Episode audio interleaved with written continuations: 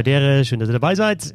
Ich bin Christoph Fetzer. Bissl Hockey geht immer. Hier ist wieder einer der 15 bis 20 besten deutschen Eishockey-Podcasts. Heute mit der NHL, auf die wir jetzt zum ersten Mal so ein bisschen ausführlicher schauen, nachdem sie schon gestartet ist. Und wir sind zu dritt. Dabei ist Tom Ganzock auf Twitter, at Beatbulette. Moin, Fetzi. Servus. Ähm, Vorstellung mit Rückennummer und Berlin und so weiter, kriegst du dann bei den Hockeybuddies wieder. Nicht, dass du das vermisst. Und mit dabei Lars Marndorf. Hallo Lars, auf Twitter at Lars-Ma. Grüß dich. Jo, moin zusammen, hi. Servus. Ähm, wir haben eine Vorschau gemacht, haben da über ja, so ein paar Punkte gesprochen, werden die natürlich auch mal wieder abklappern und haben uns jetzt vorgenommen, eben regelmäßig über die Liga zu sprechen, tun das folgendermaßen.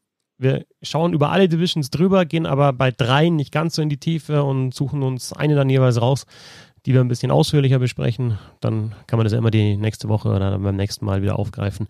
Und wir haben natürlich auch so ein paar Dinge, die außenrum passieren und die wir auch besprechen wollen, auch mal weg vom aktuellen Geschehen. Ich hätte eigentlich fast versucht, das Wort Corona gar nicht zu verwenden. Wird natürlich dann schwer, wenn man auf die Dallas Stars äh, schaut, die noch gar nicht gespielt haben, aber wird jetzt noch schwerer, nachdem gestern bekannt äh, geworden ist, Tom, dass äh, ja, die Washington Capitals gegen das Protokoll verstoßen haben. Genauer vier russische Spieler mit Ovechkin, mit Kuznetsov, mit Orlov und mit Samsonov, die sich wohl ja, zusammen in einem Zimmer aufgehalten haben, äh, was nicht okay ist. Äh, Strafe für die Capitals 100.000 Euro und wie ich finde schon, also auch wenn jetzt keiner infiziert ist und das nicht weiterträgt, schon schon so ein Schaden, den die Liga dann da davon trägt und insgesamt der Sport und, und das Eishockey, weil ich ja es nicht verstehe, warum, warum man, wenn man eh so im Mittelpunkt steht und äh, weiß, dass die Leute genau drauf schauen, äh, sich da nicht zusammenreißen kann. Und genau weiß, dass man ja gegen das Protokoll verstößt und einen Fehler macht. Ja, stimme ich dir zu. Auf der anderen Seite kann man natürlich schon noch die Frage stellen, was ist denn der Unterschied zwischen dem Jubel auf dem Eis, in, bei dem sich alle Spieler im Arm liegen? Wie, äh, wie ist es, wenn sie auf der Bank eng nebeneinander sitzen? Dann dem Treffen zum, was weiß ich, Kartenspielen auf dem Hotelzimmer, was dann nicht erlaubt ist. Also wo ist da tatsächlich der Unterschied, wenn es tatsächlich nur darum geht, dass sich die vier russischen Spieler, die sich ja auch während die äh, während keiner Saison war, war es ja auf Social Media immer wieder zu sehen, dass die vier auch gerne mal bei äh, Ovechkin zu Hause waren und dort gemeinsam ihre Zeit verbracht haben in der verschobenen Sommerpause, sage ich mal, die etwas nach hinten gerückt ist. Ähm, also es ist ja schon so, dass also diese, diese Team, teaminternen Grüppchen, die sich ja hier und da mal in Mannschaften bilden, dass die dann auch abseits des Eises mal gerne Zeit miteinander verbringen und da dann hinzugehen und zu sagen, ah, ihr habt euch jetzt zu viert auf dem Hotelzimmer äh, getroffen, das müssen wir jetzt so hart bestrafen. Ich weiß, dass es die, die Regularien gibt und die Auflagen der Liga gibt, ähm, aber man kann dann schon auch die, den, den Sinn dieser, dieser Regeln hinterfragen, wenn es wirklich nur um. Also da ist ja jetzt nicht so, dass da Leute von außerhalb reingebracht wurden. Dass dort irgendwie, jetzt weiß ich nicht, die Agenten mit auf den Zimmern saßen oder sich dann meinetwegen noch äh, irgendwie, ja, komplett fremde Leute da äh, auf den Hotel Hotelzimmern aufgehalten haben. Also meinst du es ein bisschen heuchlerisch, jetzt zu sagen, ähm, ihr trefft euch ja sonst auch auf dem Eis oder ihr trainiert zusammen, seid zusammen im Kraftraum. Ich, ich verstehe dich da. Andererseits muss ich ja auch sagen, es gibt einfach die Regeln sind aufgestellt.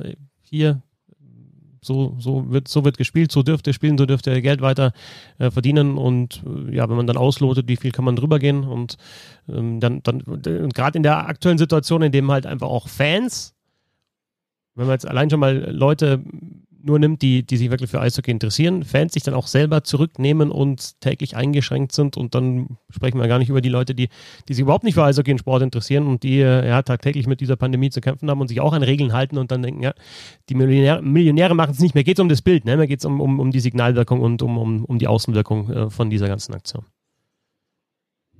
Ja, sicherlich. Ich finde es halt, also heuchlerisch ist vielleicht ein bisschen zu hart gegriffen, aber es ist natürlich, wirkt es ein bisschen komisch, wenn man davon ausgeht, dass die, dass die Spieler ja auch regelmäßig getestet werden, dass sie sich außerhalb dieser Bubble, die sie sich da hier und da immer wieder äh, kreieren, wenn sie jetzt auswärts spielen oder dann halt auch, äh, wenn sie nur in Washington spielen, wenn wir jetzt bei den Capitals bleiben, ähm, dann versuchen sie ja quasi wie so eine Art, ja, äh, ja schon eine Art Bubble sich zu erschaffen, die jetzt nicht so hart ist wie die Bubble, die wir, die, wie die beiden Bubbles, die wir in Toronto und Edmonton hatten äh, in den Playoffs, aber schon so, dass man, dass man die Teams ja abschirmt. wenn man jetzt davon ausgeht, dass die, dass die Spieler regelmäßig getestet werden, dass sie sich allgemein an, an, an die ganzen Richtlinien halten, dann fände ich es jetzt äh, aus meiner Perspektive jetzt, also würde mich, äh, hat mich es weniger überrascht, dass die Spieler sich äh, außerhalb der Trainingseinheiten äh, auf einem Roadtrip auch mal auf einem Hotelzimmer von einem anderen Mitspieler treffen. Also mich hat es eher überrascht, dass es so hart bestraft wird und als dann, also es ist ja, hat sich ja alles entwickelt, während letzte Nacht das Spiel äh, der Maple Leafs gegen die Oilers war und auch Elliot Friedman hat ja dann in den Drittelpausen immer wieder darauf äh, äh darüber gesprochen und da ging es dann, also da wurde ja dann äh, hat er ja dann quasi zutage gebracht, diese die, wie die Regel sich dann direkt aufstellt mit diesem, dass sie außerhalb des Eises in den Hotels halt gar niemanden auf ihrem Zimmer empfangen dürfen, dass äh, Housekeeping und so auch nur rein darf, wenn der Spieler aktuell nicht in diesem Zimmer ist. Und ja, ich weiß nicht, ob das, ob das nicht dann doch der zu harte Weg ist. Ich meine, Lars wird es auch mitbekommen haben. In der NBA gab es jetzt ja auch zuletzt immer wieder äh, Spieler, die sich da sehr kritisch zu geäußert haben, die gesagt haben, äh, soll ich jetzt komplett auf mein Privatleben verzichten? Auch, also sie verstehen die Regeln, aber sagen gleichzeitig auch, dass da irgendwie die Grenze vielleicht ein bisschen zu hart ist. Ja, also im Grunde, ihr habt, ihr habt beide im Prinzip, ihr habt beide recht. Also die Sichtweise äh, von Christoph ist eher so ein bisschen aus Sicht der Liga. Das kann ich auch verstehen. Es wird ein Exempel statuiert, weil die Regeln da sind, weil man sich gegenüber den Fans dann eben auch verantworten muss. Das ist ganz klar. Auf der anderen Seite vollkommen richtig. Im Prinzip sind es ja Teambubbles. Du kannst in die NBA gucken. Du kannst äh, beim Fußball gucken, wenn du da siehst, wie die auch trainieren, da sieht man ja auch mal die Bilder von den Trainingsplätzen oder was. Beim Basketball genauso. Also die sind halt einfach zusammen so und das ist eine Mannschaft und genau das ist ja diese kleine Bubble, die du dann eben hast. Und da jetzt wirklich zu sagen, da sind vier, die zusammen waren, hm, also klar, ich kann ich verstehen, dass die Liga speziell jetzt, wenn du dann eben die Situation mit Dallas hast, es gibt bei Carolina einige Fälle beziehungsweise einige Spieler, die aufgrund von Fällen drumherum, das weißt du ja immer nicht genau, in Quarantäne sind. Also die Liga möchte, glaube ich, sehr früh sowas vermeiden, was sich ein bisschen in der NBA schon angedeutet hat, dass du halt extreme Probleme bekommen wirst, im Laufe der Saison deine Spiele wirklich durchzuziehen, dass du da vieles hin und her basteln musst, was den Spielplan betrifft. Hat die NHL jetzt schon, bin gespannt, was das bei Carolina wird. Bei Washington scheint es so zu sein, wenn ich es richtig verstanden habe, dass es das Team an sich erstmal nicht betrifft, also dass die vier im Prinzip jetzt in Quarantäne müssen. Ich weiß auch nicht, ob das nicht quasi noch eine Strafe obendrauf ist, ob die nicht einfach jetzt sozusagen Zwangs, äh, ja, Zwangsquarantäne haben, obwohl gar kein Befund da ist, weil sie eben diese Strafe auch noch bekommen haben. Also aber das ist auch so ein bisschen, was finde ich in der, in dieser ganzen Pandemie, so einen wirklichen Königsweg hast du da nicht. Also was machst du? Bist du wirklich so strikt und sagst, ihr dürft nur auf dem Eis und nur quasi vom Reingehen in die Kabine bis zum Rausgehen aus der Kabine Kontakt haben, danach nicht mehr? Oder sagst du, ihr seid ein Kern und der Kern darf in gewissem Maße schon interagieren? Boah, also das ist schon sehr, sehr schwierig und ähm, ich glaube auch, dass man da so ein bisschen gespannt sein darf, wie sich das in Richtung Saisonende entwickelt, wenn du absehen kannst, welche Teams nicht mehr Chancen haben, in die Playoffs zu kommen. Weil ich kann mir da durchaus vorstellen, dass es da dieses Jahr so richtige Effekte gibt, wo das richtig nach unten weggeht und wo Mannschaften dann Spiele quasi komplett abschenken, weil die auch vorher kaum mehr diese Interaktion haben. Ne? Also die, die Motivation ist dann irgendwo weg, dann hast du noch diese Isolierung. Also ich kann mir vorstellen, dass das schon etwas komisch wird Richtung Saisonende. Absolut, so kann es auf jeden Fall sein. Und auch wenn du dann noch diese Nachholspiele hast, vielleicht nachher, ja. ne? wenn du dann irgendein Spiel hast, für die geht's um gar nichts mehr, du hast drei Spiele in vier Nächten, äh, ja, dann hast du da sehr viel Motivation, glaube ich. Also schwierig. Wie gesagt, ich sehe es immer auch aus der Sicht von Leuten, die sich vielleicht gar nicht für Sport interessieren, beziehungsweise halt selber Einschränkungen haben. Kann da gerne auch Beispiele jetzt von mir geben. Also ich habe letzte Nacht kommentiert, ich vor Abend vorher war Bundesliga, ist dann bei uns auch immer so, dass, dass die Leute halt dann aus verschiedenen äh, Städten kommen und dann untergebracht sind in einem Hotel. Man kennt sich, man mag sich auch. Ähm, man hält trotzdem im, im Frühstücksraum dann Abstand, also fünf, sechs Meter sind da zwischen den Tischen. Ähm, wir haben immer Masken auf, wenn wir reingehen, in die Kabinen reingehen. Wir gehen auch sofort in die Kabinen rein. Ich würde mich auch gerne unterhalten mit meinen Kollegen, die ich gerne mag. Ich würde nie auf die Idee kommen, dass ich ähm, mit ihnen in einem Zimmer, was ich ein Fußballspiel mir dann am Abend anschaue, mit drei oder vieren. Ähm, auch wenn ich mich gut verstehe und wenn es, auch wenn es wichtig ist, zum Beispiel in einer Fußball-Bundesliga-Konferenz auch eine Chemie zu haben und sich gegenseitig zu mögen oder sich gegenseitig zu kennen und äh, zu wissen, wie der andere tickt. Und ich rede jetzt von mir, weil ich halt weiß, wie es bei mir ist, aber ich weiß, dass es anderen Leuten deutlich schlechter geht als mir aktuell. Und das ist immer so. Ich glaube, aus der Sicht muss man einfach aktuell, aktuell immer, immer denken. Deswegen finde ich das einfach kein gutes Zeichen, was da passiert ist. Schauen wir auf die Divisions, auf das Sportliche. Und wie gesagt, heute ist die Division, die wir uns ein bisschen ausführlicher gönnen, die East Division. Ähm, und die machen wir am Schluss. Fangen an in der North Division, die ja eigentlich äh, Canadian Division heißen müsste. Tut sie aber nicht, heißt North. Und normalerweise, North. Ja, ja, genau. Ich habe es ja gleich genau. Ja, ich habe mir schon gedacht, wer ist der Erste? Wer ist der Erste? Herzlichen Glückwunsch. Herzlichen Glückwunsch. Ja, da klingelt's in der Kasse, oder nicht? ja, genau. Ding, ding. ähm, schnell zum Tabellenstand, äh, der natürlich überhaupt nicht aussagekräftig ist jetzt jetzt nach dieser knappen Woche, die gespielt ist. Montreal, Toronto, Calgary, Winnipeg, die vier auf den Playoff-Plätzen und dann Edmonton, Vancouver, Ottawa, Senators. Ähm, ja, letzte Nacht äh, zumindest mal für die Maple Leafs, auch wenn sie das Spiel verloren haben, und für die Oilers so ein Zeichen, dass die auch ein bisschen defensiver spielen können. Die Oilers haben tatsächlich da anscheinend jetzt bei diesem 3 zu 1 Sieg, 2, 2 zu 1 Sieg, 2 zu 1 Sieg 3 zu 1 Sieg ähm, 3 gegen, 1. 3 zu 1, genau, Empty Net hinten raus. Äh, 3 zu 1 Sieg gegen die Toronto Maple Leafs dann nochmal gezeigt, dass sie einfach die neutrale Zone zumachen können und äh, nicht ganz so spektakulär spielen und dann denkst du, alle schreiben auf Twitter, oh mein Gott, jetzt, äh, was ist los mit dem Spektakel, das ich mir vorgestellt habe bei diesem Spiel, aber ja, wenn du halt spektakulär 4-6 äh, verlierst, dann hast du halt auch ein Problem. Insofern können dir die Mannschaften vielleicht doch auch, äh, ab und zu müssen sie sich daran erinnern. Ich bin so ein bisschen, ja, bei, bei Montreal weiß ich ehrlich gesagt nicht, in welche Richtung das geht. Manche sagen, wow, das das ist auf jeden Fall ein Playoff-Kandidat. Manche sagen, die sind völlig überhyped. Äh, wie siehst du es, Tom? Äh, ich finde, die Montreal Canadiens bekommen immer mehr die Claude Julien-Identität, die man von den Boston Bruins halt auch kennt. Also diese Waage zwischen Skill und Toughness, die er da scheinbar immer wieder äh, gut zu finden scheint. Also ein Team, was, was, was sehr viel Skill haben kann, zum Beispiel durch Nick Suzuki, aber auch ein Team, was gleichzeitig viel Toughness haben kann. Und dann hast du Spieler dabei, die beides irgendwie vereinen, wie Josh Anderson zum Beispiel. Also Toughness würde ich dann vielleicht so in die Richtung Shea Weber schieben.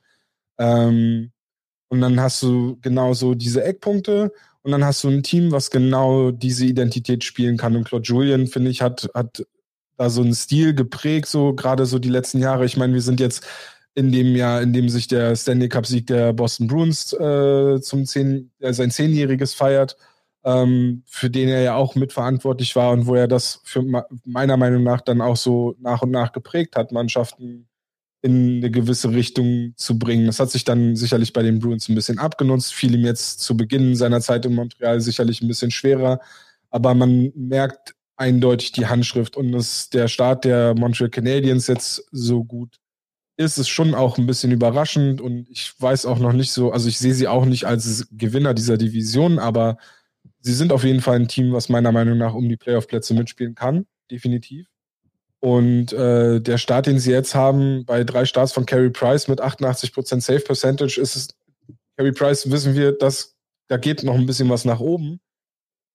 Und ähm, dann, dann, ja, dann haben sie halt auch noch den Goalie, der ihnen dann vielleicht den einen oder anderen Sieg rettet am Ende des Tages, wenn es vielleicht dann vorne mal nicht so läuft, was aktuell ja dann ein bisschen gut aussieht. Ähm, ja, und es zeigt sich halt, neben der Josh Anderson-Verpflichtung zeigt sich halt auch, dass Tyler Toffoli quasi genau der Zugang ist, den man sich da auch versprochen hat, der den Canucks wehtut, weil er, weil er jetzt die Tore für Montreal schießt. Der hat äh, drei Tore und ein Assist jetzt in den ersten Spielen von Montreal. Ja. So. Das ist auch der Punkt bei den Canadiens gewesen, ne, dass sie ja in der letzten Saison auch von den von den Analytics schon ganz gut waren, also mit den äh, Torchancen. Jetzt, wir, wir, reden jetzt hier über drei, vier Spiele, die die Mannschaften gemacht haben, aber da halt auch wieder was, was Expected Goals oder so anbelangt, eigentlich wieder ganz gut aussehen, die Canadiens und jetzt halt dann vielleicht dann eben mit Foley und Anderson äh, auch zwei Spieler haben, die die Buden da machen. Wenn man nicht nur die, die Expected Goals hat, sondern einfach die, die Real Goals dann, die auch zählen. Äh, Lars, wie, wie, wie siehst du bis jetzt die Division? Gibt es für dich da schon so früh äh, positive oder negative Überraschungen? Naja, gut, also bei, wenn man jetzt die Kombination Vancouver-Edmonton nimmt, kann man schon ein bisschen überrascht sein, glaube ich, dass sie beide negativ gestartet sind. Es ist natürlich, hast du ja auch gesagt, es ist noch sehr früh. Auf der anderen Seite, bei 56 Spielen hast du jetzt gleich schon 10 Prozent beim nächsten Spiel. Ne? Also da jetzt zu sagen, ich kann da wirklich lange mir so ein kleinen Slump am Anfang erlauben, ist schwierig. Ansonsten, ähm, also für mich waren eigentlich Edmonton und Toronto die beiden Mannschaften, die ich da vorne gesehen habe. Und bei den anderen, Ottawa mal ausgenommen, hättest du alles von sechs bis drei argumentieren können, finde ich. Und ich glaube, dass man das im Moment auch sieht, dass es noch vergleichsweise ausgeglichen ist. Finde es gut, dass äh, Ottawa auch zumindest gleich erstmal einen Sieg geschafft hat, dass du nicht so einen, so einen Negativtrend da hast. Und ähm, ja, da bin ich dann, kommen wir ja später noch zu, da bin ich dann sehr gespannt in der Division, wie sich diese kleinen Serien, diese kleinen Playoff-Serien in Anführungsstrichen dann nachher entwickeln, speziell so äh, Calgary, Edmonton, was man da dann eben hat, das sind glaube ich vier Spiele hintereinander mal. Also da bin ich schon sehr gespannt, speziell in der kanadischen Division. Ansonsten, ja, ist okay bisher, jetzt nichts megamäßig nach oben und nach unten, aber Edmonton und Vancouver müssen auf jeden Fall aufpassen, dass sie da nicht direkt ins Hintertreffen geraten, glaube ich. Du hast es ja gesagt, es waren nur ein paar Tage Vorbereitung, es hat kein Testspiel gegeben. Das heißt, äh, die Mannschaften finden sich ja. jetzt eigentlich. Insofern kann man da, denke ich, auch was das Sportliche anbelangt, noch nicht allzu sehr in die Tiefe gehen, aber so leichte Trends äh, kann man, denke ich, schon, schon erkennen oder sollte man, sollte man kennen. Und äh, man muss immer dazu sagen, bei den, die anderen müssen ja aufpassen da in der Division, weil die Senators werden ja alles von hinten aufrollen, weil äh, Tim Stützle mindestens Topscorer wird und sowieso Rookie des Jahres und äh, alles, alles da zerbombt.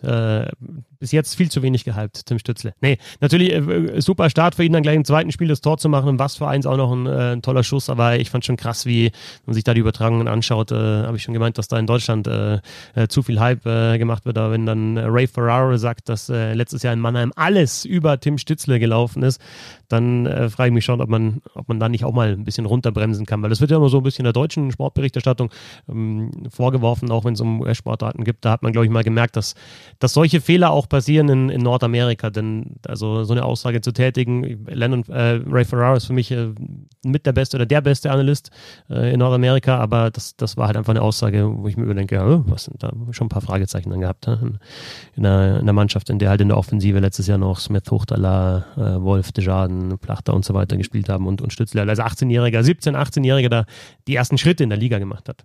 Also alles ist auch im letzten Jahr nicht über Tim Stützler gelaufen, sondern er hat eine gute DL-Saison gespielt, aber äh, war jetzt nicht, nicht, nicht der Hauptgrund, dass die, oder nicht der einzige Grund, dass die Adlermann so gut waren.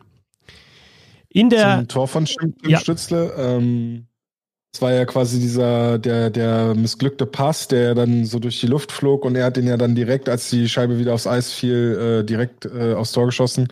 Ähm, habt ihr während der U20 WM Social Media so ein bisschen verfolgt und habt, gese habt gesehen, was die, was glaube ich Trevor Seagrass und äh, Teamkollege während des Trainings immer gemacht haben?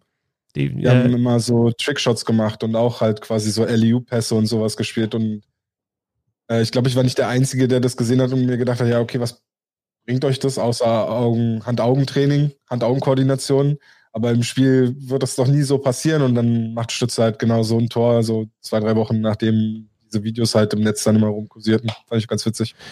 Und vor allem ist es tatsächlich, also ich habe in dem Moment gedacht, den, den Schuss machst du doch normalerweise nicht, wenn du dein zweites Spiel in der NHL machst. Jeder schaut auf dich, weil du da Nummer 3 Pick bist, weil du eine Super U20 Weltmeisterschaft gespielt hast. Und dann nimmst du die Scheibe so und hast halt die Gefahr, dass du dir, was ich da, ein paar Muskeln reißt, wenn du das Ding nicht richtig triffst. Und der trifft es halt voll. Also einfach einerseits natürlich das, was du gesagt hast, dass die, dass die die Technik einfach so gut ist und dass die solche Situationen halt nicht zum ersten Mal haben, sondern zum hundertsten oder tausendsten Mal. Und zweitens halt auch das Selbstvertrauen zu sagen, okay, den, da watsche ich jetzt drauf und zwar voll. Also so damals Ovechkin aus der Drehung, stehende Scheibe gegen Carey Price äh, ins Kreuzeck. Ähm, wo du denkst, den, den Schuss darfst du normal nicht, also als Hobbyspieler nimmst du den Schuss natürlich nicht, weil du, weil du Angst hast, dass du jemand die Zähne ausschießt äh, mit so einer Aktion. Und eigentlich als Profi auch noch. Und mittlerweile ist das für 18, 19, 20-Jährige also völlig normal. Also die einzige Aktion, die es da gibt, den einfach One-Timer zu nehmen und auch, auch halt so zu treffen dann. Trifft er auch nur wegen seines Tape-Shops. Natürlich. Bisschen mehr Tape drauf und das Ding geht ins Fangnetz. Ja. Die Central Division mit Tampa Bay so gestartet, wie es die meisten wohl erwartet haben, aber auch die Florida Panthers dahinter haben die ersten beiden Spiele gewonnen. Also das sind äh, zwei Mannschaften, die 100% der Punkte äh, geholt haben, wie sonst nur noch die Vegas Golden Knights. Dann hinter den beiden Teams aus Florida in der Central Division kommen Nashville, Carolina, Detroit, Columbus, Chicago und Dallas, wobei Dallas ja noch kein einziges Spiel bestritten hat wegen der Covid-Fälle. Ja, also wie man so gesehen hat, so Detroit, Chicago schon so Anwärter auf tatsächlich die schlechteste Mannschaft in der kompletten Liga, wobei Detroit jetzt auch schon vier Punkte geholt hat in den ersten vier Spielen.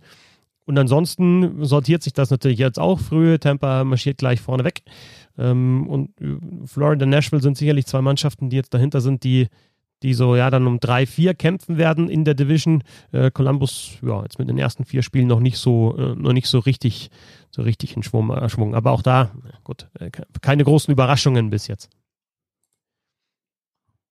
Was willst du sagen nach vier Spielen? Ich finde, man muss das, man muss bei Tampa und Florida schon ein bisschen aufpassen, dass man das jetzt nicht gleich, dass man da nicht sagt, oh, äh, die haben beide ihre, ihre Spiele bisher gewonnen, weil die haben jeweils gegen Chicago gespielt. Also ja, genau. Ja. Tampa hatte nur zwei Spiele, beide gegen Chicago, beide natürlich deutlich gewonnen. Und man kann dann schon sagen, ja, guter Saisonstart. Aber sie haben jetzt auch schon wieder eine Woche Pause aufgrund der, der ganzen Covid-Auflagen und der Verschiebungen, die sich dann für sie ergeben haben. Und sie befinden sich ja jetzt äh, quasi, sie haben das selber quasi nochmal als zweites Mini-Training-Camp beschrieben, was sie da jetzt so gerade machen. Insofern, ja, ich verstehe, dass es natürlich, äh, dass man das positiv sehen kann, aber gleichzeitig ist es halt auch also machen wir uns nichts vor, Chicago und Detroit werden sich dieses Jahr um den First Overall Pick streiten. Ja, und ich sehe da Chicago eher noch schlechter, wenn du aufs Goaltending guckst. Also Thomas Kreis in Detroit finde ich okay, eine gute Verpflichtung für die erstmal so. Und da siehst du, glaube ich, den größten Unterschied zwischen Chicago und Detroit nochmal. Und Chicago natürlich dann dadurch, ähm, dass sie dann noch zwei Spieler wahrscheinlich oder zumindest für einen längeren Zeitraum auf Center äh, ausgefallen haben, ist ja natürlich auch noch dann ein Problem, was sie haben. Also da, äh, ja, die können im Prinzip schon gucken, wer denn nächstes Jahr einer der ersten drei Draftpicks wird, so ungefähr. Dallas muss man auch abwarten. Da ist es ja genauso äh, mit Bishop und Sagan, dass du am Anfang erstmal lange Ausfälle haben wirst. Jetzt haben sie vielleicht Glück, dass sie eine Woche später loslegen, dass die beiden tick fitter sind als vorher. Und ähm, ja, da musst du gucken. Ansonsten, wie bei der anderen Division auch so megamäßig viele Überraschungen gibt's da noch nicht. Ich finde Nashville ähm, bin ich sehr gespannt, ähm, auch vom neuen Coach her äh, mit Heinz, wie das funktioniert, weil ich da nicht ganz verstanden habe, warum man den unbedingt so schnell wieder aus New haben musste, nachdem er in New Jersey rausgeflogen war, äh, weil ich die Arbeit zum Schluss in New Jersey jetzt nicht so überragend fand, aber irgendwas wird man ja bei den Predators da gesehen haben und äh, da ist ja jedes Jahr die Frage, schießt sie Tore vorne? Ansonsten ist da ja im Grunde sehr viel äh, an Potenzial da, speziell dann in der Abwehr. Und ähm, ja, Florida ist halt auch immer so ein bisschen, ne, da ist auch, die sind immer so Geheimfavorit und jetzt dieses Jahr äh, könnten sie es schaffen, ne? aber da muss man, da würde ich wirklich mal eine halbe Saison erstmal warten, bevor ich sage, okay, jetzt könnte es dann die Saison sein, wo sie vielleicht mal ein bisschen mehr erreichen, als nur knapp um die Playoffs mitzuspielen. Die West Division ist die nächste die aus meiner Sicht diejenige ist. Also wenn ich eine Division tippen müsste, die Top 4 nennen müsste, und da wäre ich mir bei der West Division am sichersten. Und äh, witzigerweise sind diese vier Mannschaften jetzt auch nach den ersten drei, vier Spielen auf den ersten vier Plätzen, nämlich Vegas, Minnesota, St. Louis und Colorado.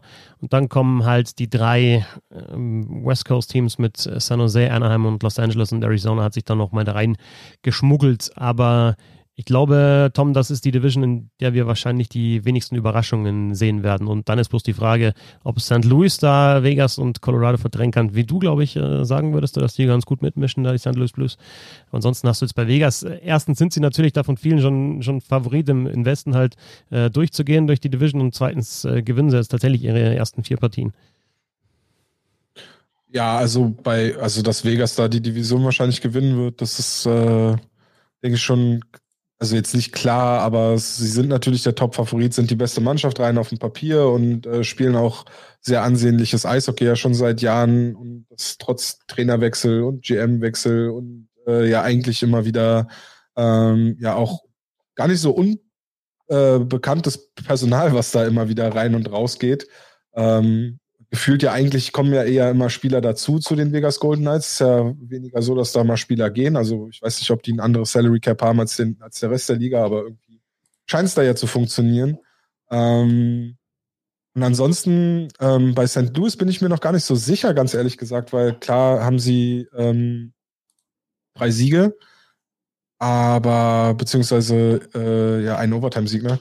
Ähm, davon war es zweimal dann eng gegen, gegen San Jose und sie haben halt auch dieses 0-8 gegen Colorado bei, bei, bei, bei ihrem zweiten Spiel und da, da sah es dann schon naja, nicht mehr ganz so gut aus für die St. Louis Blues. Also da weiß ich nicht so ganz. Ist halt jetzt auch nicht das jüngste Team. Klar, kurze Saison und so. Ähm, da wäre ich, wär ich mir nicht sicher, ob es da nicht dann doch noch eine Überraschung gibt und dann vielleicht eins der Teams, die jetzt gerade draußen sind, äh, vielleicht noch aus den Playoffs dann verdrängen kann. Bei den anderen Teams stimme ich dir zu. Also äh, zu Minnesota komme ich ja später dann nochmal.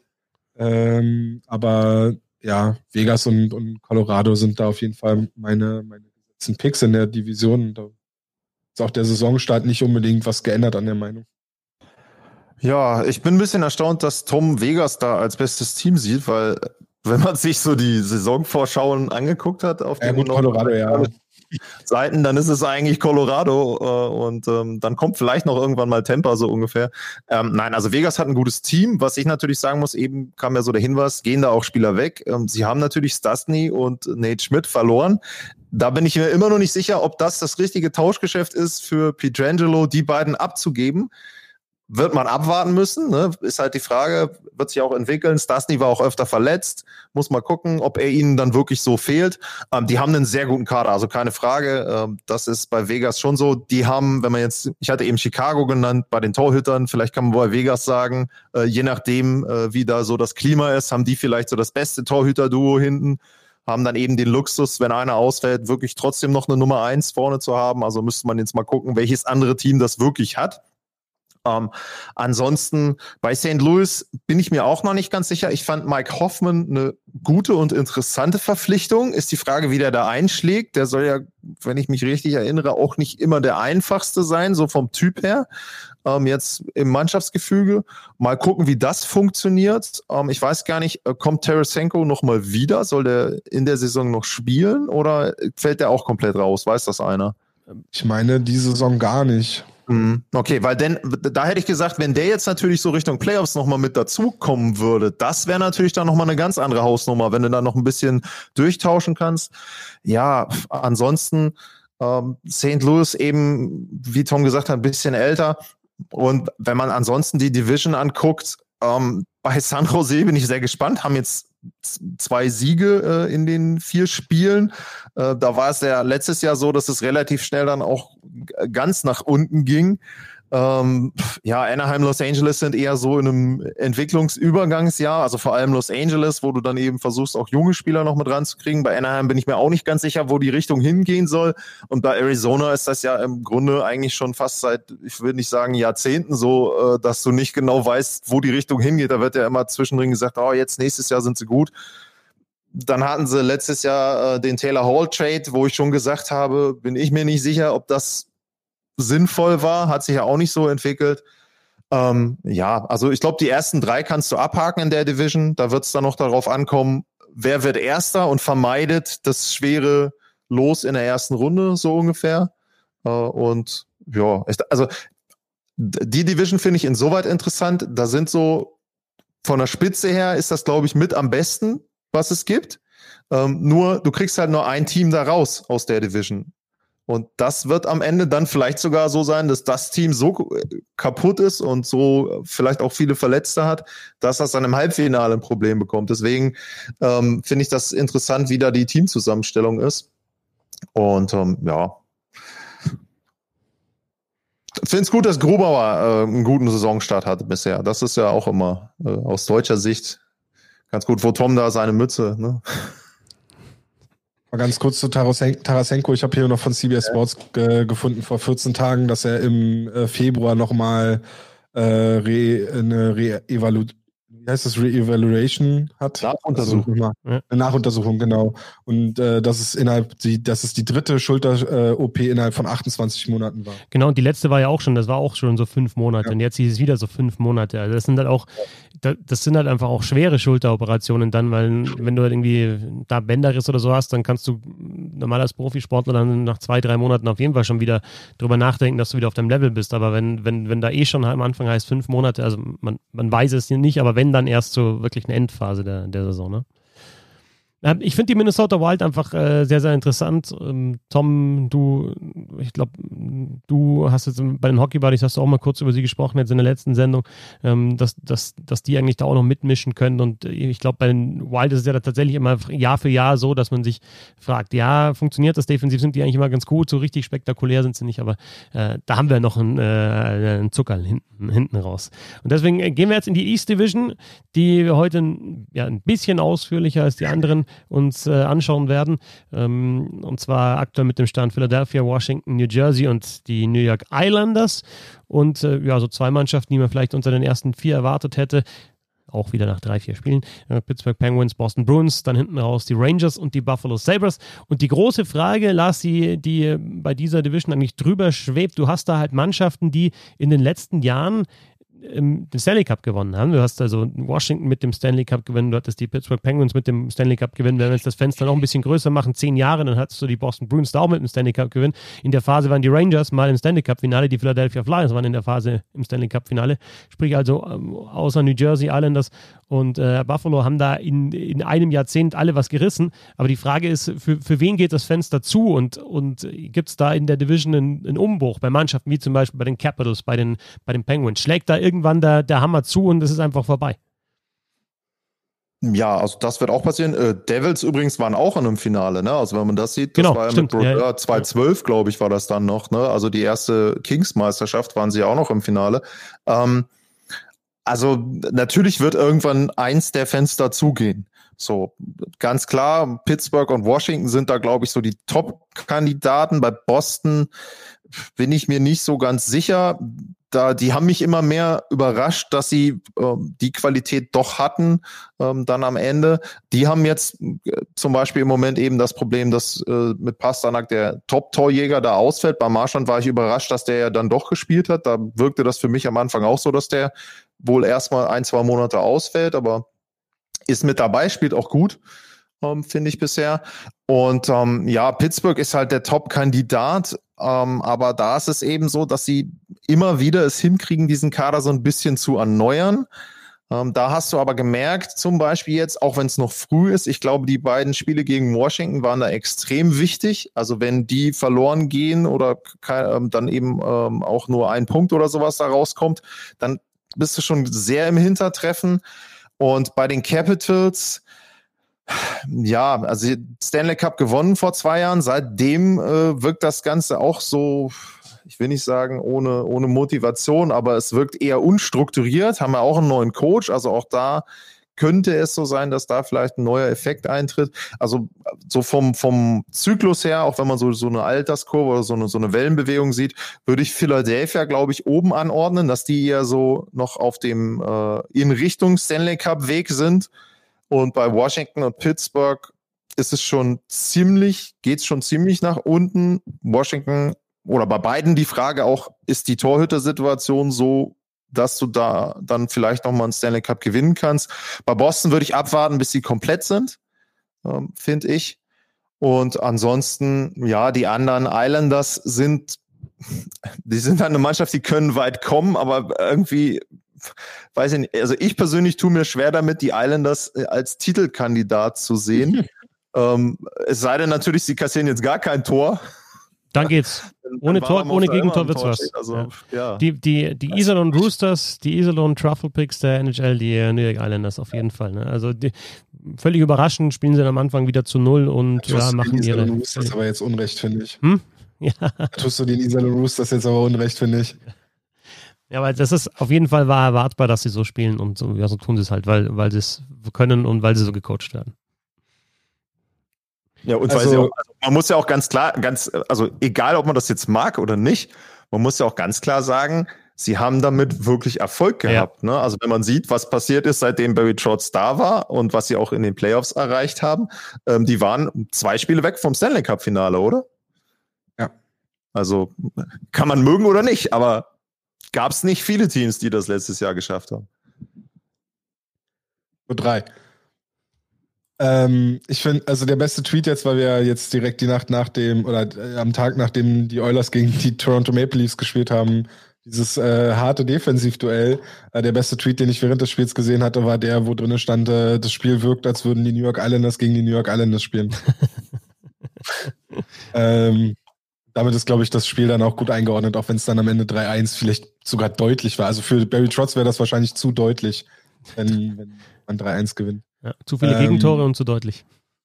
Also es ist natürlich äh, die, den Islanders zuzuschauen, wenn sie wirklich hart defensiv, ihren Defensivbeton, um jetzt mal jede Phrase hier rauszuwerfen, äh, anrühren, dann ist es natürlich auch kein, kein Spiel, was äh, kein, kein Team, dem man jetzt so super gerne zuschaut. Ähm, darf natürlich aber dann auch nicht vergessen, dass sie trotzdem jede Menge Skill dann auch in dem Team haben. Ne? Gerade so Matthew Basal, den sie ja dann doch noch kurz vor Saisonbeginn äh, den Vertrag verlängern konnten und so. Also da sind schon ein paar Spieler dabei, die schon auch äh, dann mal für, für den Moment sorgen äh, äh können, wo du aufwachst und sagst, oh, ist ja doch ein gutes Team oder ist ja dann doch auch ein Team, was, was Spaß machen kann, aber natürlich definieren sie sich komplett über die Defensive und solange wie es erfolgreich ist, ähm, hast du, glaube ich, auch das, die, die, den Effekt, dass, dass die Mannschaft da komplett reingeht und das komplett kauft, was der Coach ihnen da äh, verkaufen möchte. Ja. Also die Islanders sind da natürlich auch wieder ein Favorit. Ich würde äh, bei den Boston Bruins halt, wie, wie Lars gesagt hat, ne, wenn ähm, Pasternak dann da zurückkommt und die genannte Perfection Line wieder komplett ist, die jetzt äh, aktuell auch keinen so guten Saisonstart hatte. Ich habe eben nochmal reingeschaut, also die stehen bei knapp 38% Expected Goals, Marchand und Bergeron aktuell in der Saison. Ähm, und das war ja in den letzten beiden Jahren vor allem, war das ja immer Marchand, Bergeron und Pasternak war ja also 60 Prozent mindestens Expected Goals, wenn die auf dem Eis sind.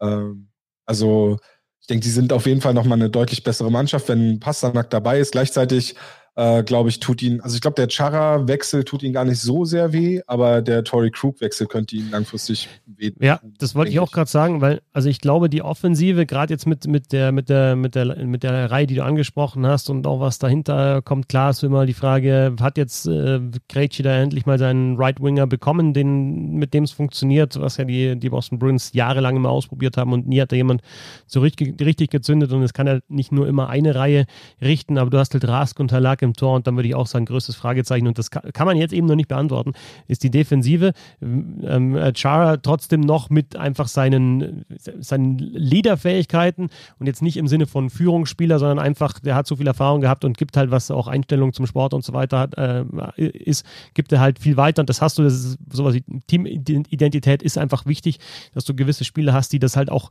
dann eben weitergeben können und diese Identität hält sich dann, selbst wenn der Spieler geht, ob, ob sich die Identität Qualität hält, kann man noch nicht sagen jetzt zu früh in der Saison. Und das andere ist eben halt ja Offensivverteidiger. Also macht der Charlie McAvoy zum Beispiel den, den nächsten Schritt jetzt mit, ja immer noch, also 23 immer noch als junger Spieler. Und wer übernimmt da die Aufgaben auch in Überzahl, das was halt Tory Krug gespielt hat. Buffalo hinten, ähm, die natürlich Tom, die Mannschaft schon verändert haben mit, mit äh, vor allem Taylor Hall, der jetzt mit dabei ist, äh, an der Seite von Jack Eichel, die ja auch mit äh, Stall noch einen erfahrenen Center geholt haben, die eigentlich die Offensive schon aufgebaut haben. Äh, und die schaut auch gar nicht so gut aus, äh, gar nicht so schlecht aus. Die Frage ist halt immer bloß, also was ist im Tor und was ist in der Verteidigung bei den Sabres und ja, hält dann auch diese Offensive mit, mit dem, was da sonst in der Division ist, weil, ja, sind ja dann doch ein paar Superstars offensiv in, in Teams wie Boston, Pittsburgh, Philadelphia, Washington, jetzt auch bei den Rangers. Also die, die, die Offensive bei meisten Spielern ist, äh, bei meisten Mannschaften in der Division ist, ist gut besetzt oder da gibt es Ausnahmespieler. Aber die Defensive ist halt dann immer die Frage, und was, was macht die Torwartposition, um dann erfolgreich zu sein in der Division. Ja, aber gleichzeitig haben die Buffalo Sabres auch ähm, so einen jungen schwedischen Verteidiger, äh, der Rasmus Dahlin heißt, von dem man sicherlich dann auch nach und nach dann immer mehr erwarten möchte. Einfach, ja, der kam mit so viel Lorbeeren in die Liga und äh, ich meine, das war ja, also die, das war, glaube ich, also aktuell das Ranking ist Stützle-Mania und darunter ist direkt die Rasmus Dahlin-Mania, als er als First Overall Pick in die Liga kam. Und ähm, klar, der hatte einen, vielleicht einen schwierigen Einstieg in die Liga, aber der hatte auch schon seine Highlights. Aber irgendwie wartet man noch so auf dieses, ja, wann kommt denn jetzt endlich das, der Rasmus Stalin, dem wir in der Champions Hockey League zum Beispiel schon gesehen hatten oder den man das Jahr davor in der, in der äh, schwedischen Liga sehen durfte. Ähm, gleichzeitig ist dann aber letzten Endes die Defensive in der Tiefe hinter ihm gar nicht so gut besetzt. Das, da da fehlt es dann vielleicht so ein bisschen an den Spielern, die den, den Puck nach vorne bewegen können. Und ja, in der Offensive hast du es halt gesagt, ne? viel hängt halt von Jack Eichel ab und äh, dann auch von Taylor Hall. Aber in der Tiefe ist die Mannschaft vorne auch nicht so gut besetzt. Also ist äh, insgesamt eine schwierige äh, Situation, glaube ich, da in Buffalo, gerade auch für jemanden ich oder wahrscheinlich auch viele Leute, die auch viel von Ralf Krüger halten und von seiner Art und Weise, wie er so auftritt und was man dann halt auch so liest. Also wir erinnern uns letztes Jahr, wo er sich mit Ralf Krüger, äh, wo sich Ralf Krüger und Jack Eichel getroffen haben, um mal lange generell über die unterschiedlichen Visionen, wie sie denn gerne Eishockey spielen möchten, auszutauschen. Ähm, man hört ja auch wenig Schlechtes über oder eigentlich nichts Schlechtes über Ralf Krüger und seine Arbeit. Insofern äh, hoffe ich, dass es irgendwann mal da klappt bei den Buffalo Sabres. Einfach auch, weil ich äh, mir wünsche, dass irgendwann, wenn dann auch die ganze Covid-Situation vorbei ist, äh, einfach diese Rivalität zwischen den äh, Sabres und den Maple Leafs einfach wieder Fahrt aufnimmt. Weil ähm, das sind so schon Spiele, die immer ganz witzig sind, aber sie leben eigentlich mehr drumherum, was ja auch aus Erinnerungen und was dann, sag ich mal, medial drum gemacht wird. Aber die Spiele sind meistens, das dann spiegeln das nicht so wirklich wieder. Lars Rangers und also, wenn, wenn man bei wenn man bei Buffalo einfach nur guckt, äh, Fetzi hat es ja eben angedeutet, Torhüter-Situation. Also bei vielen Teams guckst du durch, Beispiel Edmonton, du hast einen Torhüter bisher eingesetzt, die haben schon drei eingesetzt. Das spricht jetzt nicht gerade dafür, dass die Qualität der Torhüter dann äh, besonders hoch ist. Ähm, deshalb, das kann dann schon eben so ein bisschen die Stelle sein, äh, ja, die dir dann am Ende das Genick bricht, wo du dann eben ein Problem hast, in die Playoffs zu kommen. Ähm, wie gesagt, Taylor Hall hatte ich bei Arizona schon angedeutet. Pff, bin ich mir auch nicht so ganz sicher, was er jetzt eigentlich ist. Ist er wirklich so gut, wie er damals in New Jersey war? Ist das äh, eben doch nicht, weil er dann äh, vielleicht doch noch mehr Hilfe braucht? Mit Jack Eicher hat er wahrscheinlich, würde ich jetzt sagen, wenn man so zurückguckt, ähm, Edmonton vielleicht nochmal ausgenommen, aber jetzt seit langem wieder einen richtig guten Center bei ihm äh, in der Reihe. Also das könnte den natürlich beflügeln. Aber ob das dann reicht bei Jeff Skinner, ähm, den habe ich in meinem Fantasy-Team, da habe ich darauf gehofft, dass der jetzt vielleicht wieder mal anfängt, Tore zu schießen. Mal schauen. Bisher hat das irgendwie noch nicht so richtig gemacht. Äh, und ja, wenn du das natürlich nicht hast, also wenn du, wenn, wenn Jeff Skinner nicht seine äh, hochgerechnet 30, 35 Tore macht, ähm, auf eine ganze, also auf eine komplette Saison dann hochgerechnet, ähm, dann wird das sehr, sehr schwer. Und äh, wenn man jetzt die Kurve ähm, zieht zur West Division, wo man im Grunde von vornherein sagen kann, also drei von vieren, wenn nicht sogar alle vier, habe ich direkt richtig, wenn ich die Playoffs äh, mir oder wenn ich die Teams anschaue. Ähm, die East Division ist vielleicht die, wo du am wenigsten vorhersagen kannst, welche vier jetzt wirklich dann am Ende in den Playoffs landen und die am ausgeglichensten ist. Und ja, hat Buffalo da wirklich so die Spieler, die dann den Unterschied machen? Ähm, ist halt, ja, ist schwierig. Äh, Rangers ist auch, haben wir, haben wir jetzt noch gar nicht drüber gesprochen, ist auch so eine Mannschaft, ähm, die ja im Prinzip ihrer Zeit so ein bisschen voraus sind, was diesen Umbruch und was die Entwicklung betrifft, mit Panarin schon, schon äh, letztes Jahr im Grunde dann eher schon investiert als auf die Entwicklung gesetzt. Äh, dann natürlich richtig Dusel gehabt jetzt mit dem äh, Number One Pick. Ähm, aber auch da, ja, wird es auch dann am Ende mit an den Torhütern hängen. Und ähm, das wird vielleicht dann so ein bisschen, wenn man jetzt guckt, in der Division auch mit entscheidend sein. Wenn man jetzt guckt, Philadelphia erstaunlicherweise äh, scheint da sehr gut aufgestellt zu sein, wenn man das vergleicht mit früher und Boston eben. Ne? Und wenn das ist vielleicht so der Unterschied. Bei Pittsburgh bin ich mir auch nicht ganz sicher, ähm, ob das so klappt. Und die anderen haben auch alle im Tor ein Fragezeichen, finde ich. Gut, ja, Islanders nicht, aber Islanders liegt vielleicht eher auch am Stil dann, wenn man jetzt nur aufs Tor schaut. Ähm, da fra frage ich mich halt immer, ob es jetzt am Torhüter liegt oder an der Art und Weise, wie die Eishockey spielen. Oft liegt es an beiden, aber klar, wenn du halt äh, die Schüsse von außen kriegst und dann äh, kannst du die Self Percentages natürlich nicht ganz so gut werten wie jetzt in einem anderen Team, das halt die Dinge aus dem Slot kriegt, auf jeden Fall. Gut, das der Blick auf die vier Divisions und dann haben wir schon angekündigt, hinten raus gibt es noch zwei sehr schöne Kategorien, um mal vom aktuellen Spielgeschehen wegzugehen. Und zwar beim ersten Hier haben wir einen Schlagschuss mit dabei. Ähm, Schlagschuss stirbt langsam aus. Auch da verweise ich auf die nächste Folge der Hockey Buddies. Aber hier haben wir noch schön ausgezogen von der blauen Linie und dann in dem Fall das Tor verfehlt. Das ist so ein bisschen ein Problem beim Schlagschutz. Egal. Äh, die Slapshots äh, zum Abschluss, beziehungsweise fast zum Abschluss. Ähm, und da überlegen wir uns, äh, ja, Sendung für Sendung so ein, zwei Fragen, die wir diskutieren können. Und die erste Frage, die an Tom geht. Kann die NHL aus diesem Schedule, den man aktuell hat, mit diesem, ja, geht ja fast in Richtung Baseball, ja, dass du zwei, dreimal gegen Mannschaften gegeneinander spielst. Kann die NHL was mitnehmen für die nächsten Jahre? Glaubst du, das wird so beibehalten oder zumindest so ähnlich oder ist das äh, einmalig jetzt in, in dieser Saison? Also der Schedule, wie er jetzt geschaffen wurde, der ist auf jeden Fall äh, here to stay, sag ich mal. Ähm, ich finde, der muss unbedingt beibehalten werden. Einfach, äh, also es gibt verschiedene Faktoren. Der, der, der erste große Faktor für mich ist auf jeden Fall, dass die NHL seit einigen Jahren versucht, sich auch so ein bisschen grüner darzustellen und versucht so ihren ökologischen Fußabdruck so ein bisschen kleiner zu gestalten, was natürlich bei, bei einem Sport wie Eishockey äh, natürlich extrem schwer ist, das wissen wir alle.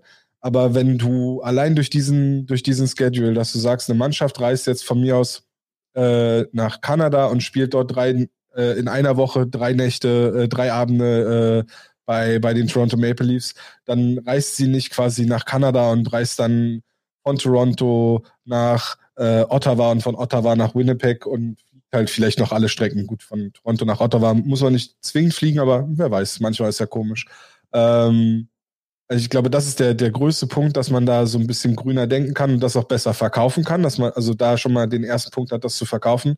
Und der zweite Punkt ist äh, auch aus Fansicht und vielleicht auch, sage ich mal, aus unserer Berichterstattersicht, ähm, die Tatsache, dass die NHL ebenfalls, also noch länger, als sie versucht, sich so ein bisschen grüner zu gestalten, versucht die NHL äh, wieder äh, alte oder neue Rivalitäten zu kreieren. Und ich glaube, diese Rivalitäten kreierst du nur, wenn du Mannschaften auch häufig gegeneinander spielen lässt und wenn du diese Mannschaften auch vielleicht dann in diesen kurzen Abständen, weil wann haben wir denn Rivalitäten? In den Playoffs, wenn Mannschaften in kurzen Abständen aufeinandertreffen. Siehe Pittsburgh gegen die Flyers in den letzten Jahren. Das ist ja zu einer großen Rivalität geworden. Oder auch Columbus und Pittsburgh hatten wir jetzt auch zuletzt. Oder wir haben äh, dann die ganze Boston Bruins und Toronto Maple Leafs Geschichte. Klar, die spielen normalerweise auch in einer Division, aber die wirkliche Rivalität der beiden Mannschaften ist aus den Playoff-Serien entstanden.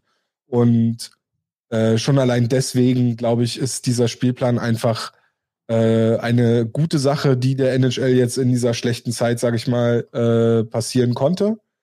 Ähm, ich glaube auch, dass man Visionen in der Form vielleicht beibehalten kann, um diesen Schedule durchzuziehen, aber ja, ich, ich bin auf jeden Fall dafür, dass das bleibt. Was? Also sehr, sehr viele super Argumente mit dabei. Auch dieses mit dem äh, Umweltfaktor fand ich ein sehr tolles Argument, das zu sagen, äh, dass die NHL da in die Richtung gucken muss. Ich würde sagen, der Schedule ist vor allem für Fernsehzuschauer sehr interessant, weil du diese Rivalitäten eben dann aufgebaut bekommst. Ich tue mir noch ein bisschen schwer, das Ganze mit echten Zuschauern zu sehen, denn wenn du dann wirklich den Fall hast, dass du dreimal hintereinander gegen das gleiche Team spielst, weiß ich nicht, wie hoch das Faninteresse dann ist, wenn das dann vielleicht gerade ein Team ist, was gerade nicht so gut drauf ist. Ne? Also das kann super sein, das kann richtig toll sein und äh, beim dritten Spiel stehen die Leute draußen vor der Halle und reißen den Schwarzmarkthändlern die Karten aus der Hand. Oder aber die Halle ist äh, Edmonton, äh, nicht Edmonton, äh, Ottawa-mäßig ein Drittel gefüllt, weil es das dritte Spiel gegen eine Mannschaft ist, wo du entweder komplett verlierst oder wo du weißt von vornherein, die schießen wir 5-1 außer Halle. Also ich würde mir wünschen, dass sie mehr Spiele in der Division machen. Das auf jeden Fall, dass du wirklich versuchst, also zweimal spielst du halt gegen jedes Team, einmal auswärts, einmal zu Hause, dass du das hinkriegst, bei allen Mannschaften und danach möglichst viele Spiele innerhalb deiner Division. Das wertet dann so ein bisschen ab, dieses Eastern-Western Conference. Wäre sowieso die Frage, ob ich darauf dann nicht vielleicht auch in der Schlussfolgerung verzichten würde und sagen würde, passt mal auf, Leute, am Ende haben wir die vier besten Teams. Was ich richtig genial finde, was jetzt mit dem Regular Season äh, Schedule nichts zu tun hat, aber ich finde es toll, dass sie im Halbfinale die äh, Reihenfolge nach den Punkten der regulären Saison machen. Das heißt also, du kannst da nicht das Pech haben, dass du dann plötzlich irgendwie äh, ein, ein super starkes Team bekommst, sondern als beste Mannschaft, wenn du im Halbfinale bist, kriegst du den vermeintlich schlechtesten Gegner. Und das finde ich auch eine gute Sache. Das sollten sie beibehalten. Und wie gesagt, so ein bisschen Hybrid, mehr Spiele in der Division, vielleicht dann eben auch mal kombiniert im Sinne der Umwelt hintereinander, finde ich okay. Ganz so extrem äh, wie jetzt vier, also ich glaube, vier sollte das Maximum sein wahrscheinlich. Und äh, ja, da musst du dann irgendwann die, die Grenze ziehen. Aber ist auf jeden Fall, was ich auch nochmal, was ich gut finde, die NHL versucht einfach Sachen auszuprobieren jetzt, weil wann willst du es machen, wenn nicht in so einer Situation? Also da muss ich echt mal die Liga loben. Würdest du auch so weit gehen, dass du dann, dass du dann auch in den nächsten Jahren sagst, okay, wir, wir gehen gar nicht mehr Eastern Conference Finale, Western Conference Finale, sondern wir sagen im Schluss immer einfach mal die letzten vier Teams, dann spielt halt dann kann es auch mal sein, dass halt dann im Finale jetzt, äh, was ich, Tampa gegen Boston spielt oder auf der anderen Seite halt mal es ein Finale gibt, äh, äh, Vegas gegen Colorado, womit ich überhaupt kein Problem hätte. Dann ist es halt mal nicht Eastern Conference gegen Western Conference, sondern du hast halt, wenn du halt, wird mich nerven, es gab ja die Phase mal in den 90er Jahren, als du halt Detroit und, und äh, Colorado hattest, immer im Western Conference Finale oder fast immer. Es waren halt die besten Teams in, in den Jahren und, und eine Mannschaft ist halt nicht mehr ins Stanley Cup äh, Finale gekommen und im Finale war halt dann äh, so Geschichten wie das, was ich, einmal Florida gekommen und Capitals aus dem Osten, die hat einfach da vier oder fünf Spiele, dann war es vorbei. Und äh, ein, geileres Finale wäre halt dann einfach Colorado gegen Detroit gewesen, wo du halt einfach die Rivalität gehabt hast. Dann äh, Zakic, Forsberg, ähm, auf der anderen Seite äh, Fedorov, äh, also ja, einfach Wahnsinnsspieler auf beiden Seiten. Und ja, aber, aber nie im Stanley Cup-Finale natürlich gegeneinander, weil es nicht ging. Auf jeden Fall. Also auch das finde ich, diese Möglichkeiten, die du in diesem Jahr hast bei den Stanley Cup Finals sehen. Ich meine, wenn man jetzt historisch sehen würde, du könntest Boston, Montreal im Stanley Cup Finale haben, theoretisch. Also ob es dann qualitativ so toll wäre. Ne? Du könntest ja sogar dieses Jahr Detroit, Colorado im Finale haben, wobei ich glaube, einer kommt da nicht so weit. Ja, wahrscheinlich ähm, nicht, ja. Aber also grundsätzlich, äh, warum denn nicht? Also das ist ja auch genau das, äh, Tom hatte ja vorhin auch den Blick in Richtung NBA. Da gibt's die Diskussion auch schon so lange, weil du meistens die Western Conference stärker hast da. Warum sollst du in den heutigen Zeiten, wo dann bei einer normalen Saison die Jungs sowieso im eigenen, im teameigenen Flugzeug sitzen. Wo ist denn der Unterschied dann, ob ich jetzt von äh, Florida nach, äh, was ist es im Osten, ähm, ähm, oder nach, nach Toronto irgendwie fliege oder ich fliege von äh, Florida nach Dallas oder ich fliege, also die Unterschiede sind ja noch, sind nicht mehr so groß und äh, da finde ich schon, die vier besten Mannschaften und dann spielen die beiden, die da gewinnen, im Finale. Warum nicht? Ja, und du hattest bei den zum Beispiel äh, dahin gehst, was wir, wenn, äh, wenn wir, wenn wir sagen, wir machen wieder die alten Divisionen und dann hast du die Pacific Division, in der ja die äh, Calgary Flames mit drin sind und dann hast du diese Dowdy äh, Kachuk-Nummer, wie, wie wir sie letztes Jahr hatten. Ähm, und du weißt einfach, okay, die spielen übermorgen spielen die wieder gegeneinander und du hast dich so, ja, die müssen jetzt drei Wochen warten, bis sie wieder gegeneinander spielen. Diese, du, du weißt doch, also ich meine, das Thema hat ja so schon die Medien beherrscht, aber jetzt überleg mal, die würden drei, vier Tage später oder wenn von mir aus nur zwei Tage später wieder gegeneinander spielen. Was das machen würde, du hättest wirklich eine Storyline, die du erzählen könntest. Du müsstest es nicht nochmal aufheizen, indem du den Spieler dann drei Wochen später vorher nochmal dran erinnerst. Und die mögen sich ja nun wirklich nicht. Also ich meine, ähm, wenn, wenn das wäre so aufgeheizt und du hättest wirklich so eine Storyline und das Spiel wäre wär ein Spiel, was was glaube ich, also vor allem in Kanada viele, viele Leute mehr schauen würden, weil sie einfach nicht im Vorhinein noch dran erinnert werden müssen, sondern sie, das ist, die Erinnerung ist einfach noch da. Und du hast dann quasi, du hast im Stadion die Playoff-Atmosphäre, du hast, du hast drumherum die ganze, die ganze, also ich denke, da, da gibt es eigentlich fast nur Plus.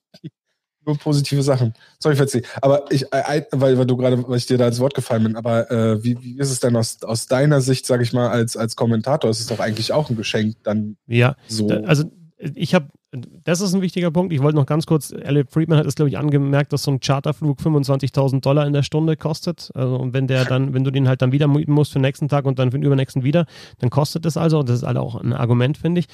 Ähm, und auch vom Spielerischen her, finde es schon interessanter dann zu sehen, okay, wenn ich das eine Spiel kommentiert habe oder wenn da schon ein Spiel war zwischen den beiden, dann im nächsten Spiel zu sehen, okay, wie, wie sind jetzt die Anpassungen auf dieses Spiel vor zwei Tagen gegen diesen Gegner?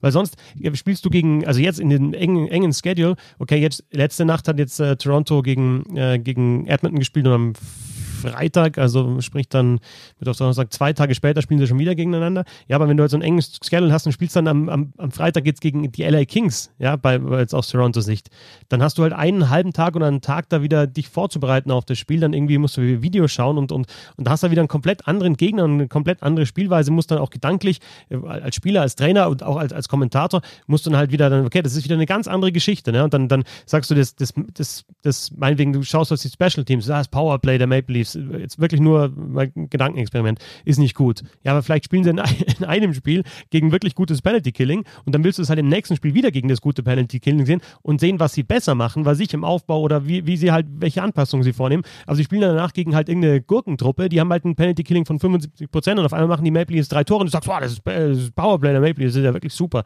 Also du hast halt die Vergleichsmöglichkeiten so besser. Das auf jeden Fall. Und äh, letzter Punkt, weil, weil, weil Lars das ein bisschen äh, größer gestaltet hat, was ich auch sehr, sehr gut finde. Ähm, die, diese ganzen Rivalitäten, die du im Finale eben gehabt hast, ich habe Detroit gegen Colorado angesprochen, aber du hattest ja im, im Basketball, wenn ihr Basketball genannt hattet, hast du halt Magic gegen Larry in den, in den 90 in den 80ern. Da hattest du halt Glück, dass eines im Osten und einem im Westen war. Ja, wenn die beiden in der gleichen, in der gleichen Conference gespielt hätten, dann wäre die Rivalität gar nicht so groß entstanden, ja. Weil dann hätten die im, im Finale gegeneinander gespielt, im Conference-Finale und dann halt äh, im, im, im, im ähm, in den Finals in der NBA dann halt den Gegner wahrscheinlich weggehauen. Und diese Rivalität, dass es auch einen Titel gibt in den direkten Duell, wäre gar nicht entstanden. Ja, also du hättest dann, was wäre zum Beispiel, vielleicht hättest du mal Crosby gegen Ovechkin im Stanley Cup Finale bekommen, wenn du diese Conferences nicht gehabt hättest. Was glaubt ihr, was das auch dann nochmal für, ja, für, für, für die NHL und für die Sportart auch nochmal bedeutet hätte, wenn du dieses Duell nicht halt irgendwie in der zweiten oder dritten Playoff-Runde gehabt hättest, sondern wirklich dann um den Cup zwischen diesen beiden und natürlich den Mannschaften, aber auch im Eishockey ist es ja dann jetzt mittlerweile wirklich so, dass es dann schon auch in den Teams immer auf die Gesichter zugespitzt wird. Gestern war das McDavid gegen Matthews das große Duell. Und wenn du halt sowas mal im Finale hättest, egal aus welcher Conference die kommen, halt einfach die besten Mannschaften, finde ich schon gut. Zweiter Slap Slapshot, da wird es jetzt ein bisschen dreckiger. Cross-Checking. Leute, gestern auch wieder. Was, was muss passieren, damit Lars Cross-Checking endlich rausgeht aus dem Spiel einfach endlich mal geahndet wird. Weil mittlerweile wird jeder Stockschlag wird abgepfiffen oder jeder, der erkannt wird, jedes Halten, sei es noch so kurz, wird gepfiffen, finde ich völlig in Ordnung. Aber wenn du dann dreimal einen Gegenspieler oder viermal in den Rücken checken darfst mit deinem Schläger und den Schläger wirklich als Waffe hernehmen darfst, ich sage nicht mal was, wenn der erste Crosscheck, wo der, der Gegenspieler, wenn der dann am Boden liegt, wenn das nicht geahndet wird, okay, vielleicht hast du es nicht gesehen, aber dann ist doch die Situation da, alle schauen hin, der Schiedsrichter schaut hin, dann kommt der zweite, der dritte wirklich mit diesem harten Schläger in den Rücken, teilweise auch, wo kein Schutz ist. Das ist doch, also, es ist so antiquiert, aber irgendwie kriegt man sich raus aus dem Spiel.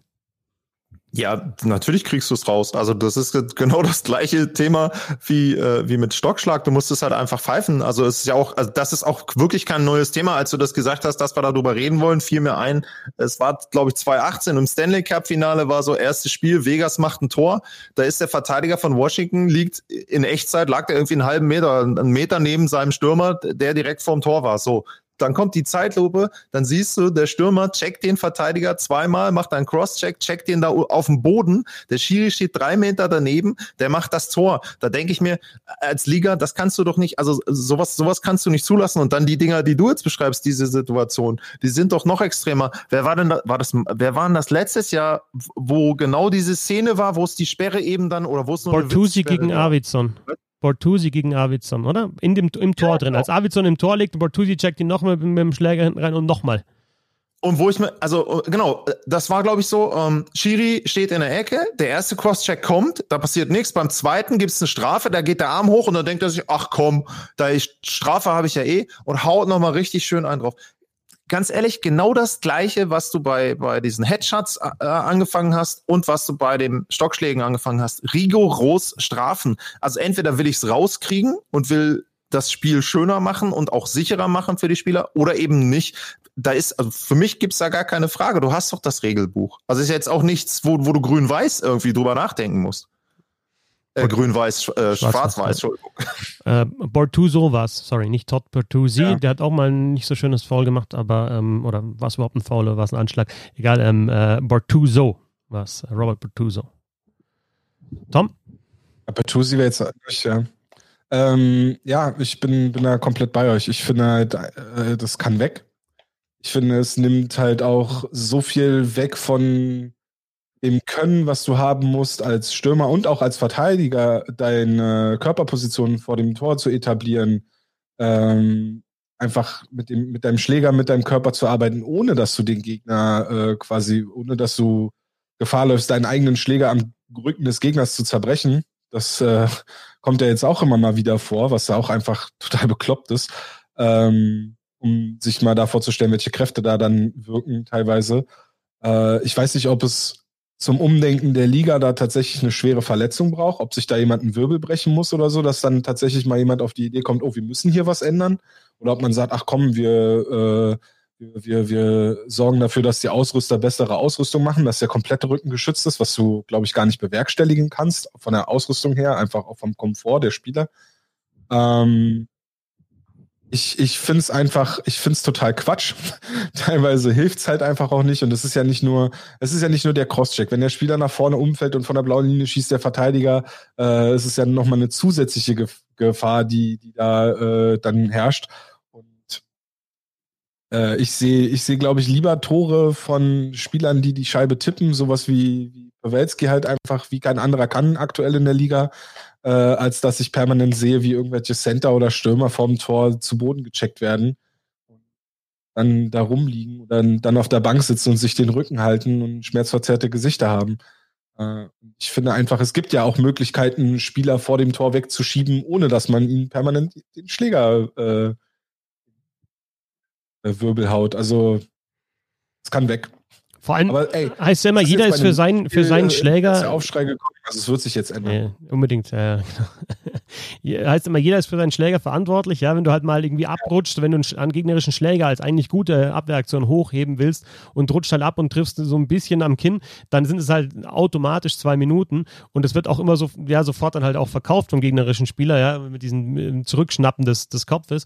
Ähm, aber jetzt dein Schläger wirklich, und das ist ja tatsächlich, du hast Schlittschuhe, die sind scharf, du hast den Schläger, der ist hart. Das sind zwei Waffen, die du da mit dabei hast. Also du kannst es als Waffen einfach missbrauchen in dem Sport.